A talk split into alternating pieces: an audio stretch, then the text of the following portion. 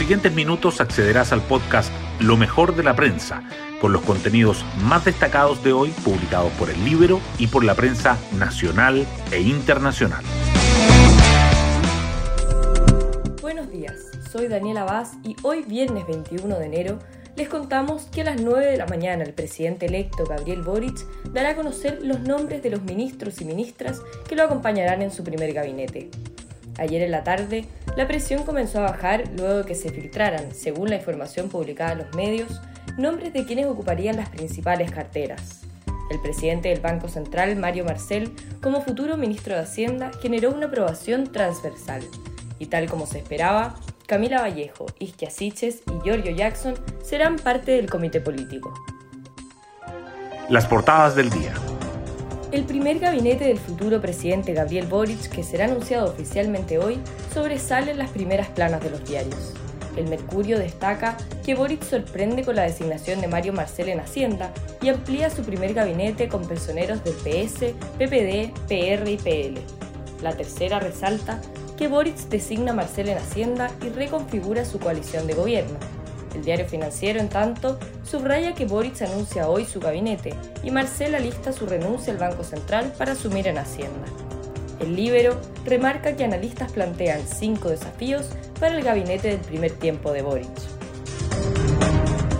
La pensión garantizada universal igualmente destaca en las portadas de hoy. El Mercurio dice que el gobierno logra la aprobación de PGU en Comisión de Hacienda y que ahora será votada en la sala del Senado y que el gremio de la construcción pide apoyo a compradores de viviendas ante fin de exención tributaria. El diario financiero agrega que el gobierno logra eliminar el impuesto a los super ricos aprobado por la Cámara. La pandemia de COVID-19 también sigue presente en los titulares de la prensa. El Mercurio informa que Chile alcanza récord de contagios con 12.500 casos nuevos reportados ayer, mientras que la tercera señala que la demanda por PCR aumenta en medio de número récord de contagios y que los trabajadores de la salud comenzaron a recibir la cuarta dosis.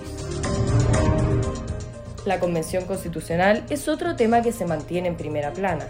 El libro abre con que seis iniciativas populares de norma que ya tienen 15.000 firmas no piden más derechos, sino mantener los actuales. Y el Mercurio resalta que la Comisión de Venecia solicitará reunión con la Convención antes de entregar su pronunciamiento. Hoy destacamos de la prensa. Gabriel Boric decide ampliar pacto de gobierno y sumaría al PS, PPD, PR y PL al gabinete. Hoy, a las 9 horas, el presidente electo anunciará a los 24 ministros que lo acompañarán desde el 11 de marzo.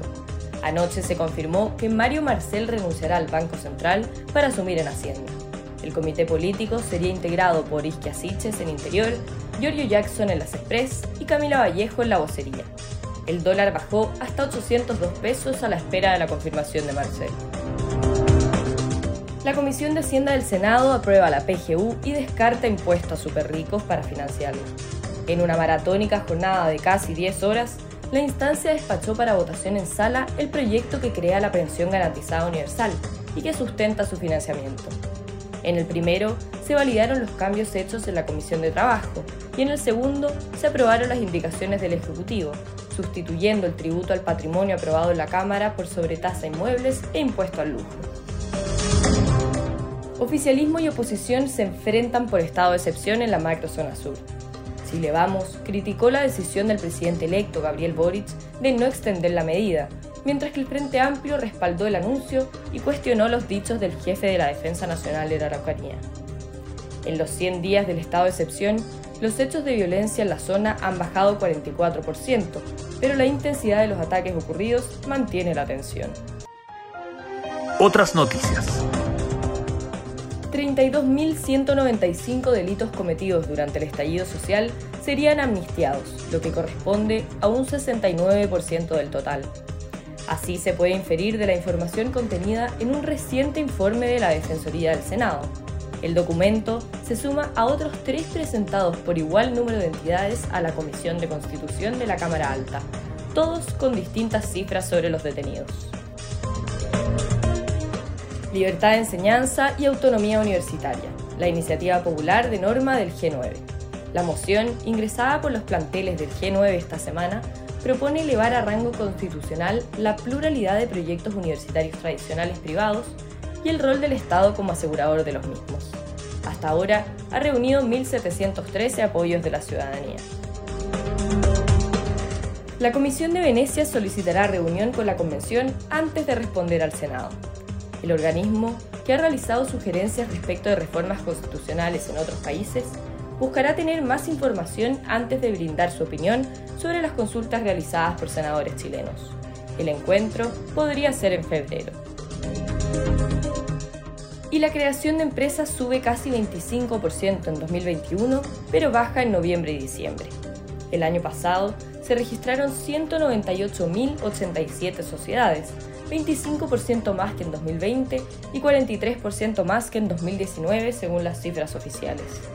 En los últimos dos meses, sin embargo, el número de empresas creadas retrocedió 9,3% y 2,7%, dejando atrás 14 meses de alzas consecutivas.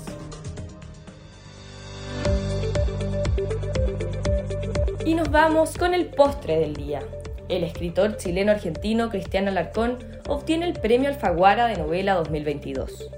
Tras una reconocida carrera como cronista y periodista de investigación en Argentina, Alarcón se volcó a la novela con su obra El Tercer Paraíso, que ganó la edición número 25 de este galardón. Bueno, yo me despido, espero que tengan un muy buen fin de semana y nos volvemos a encontrar el lunes en un nuevo podcast Lo mejor de la prensa.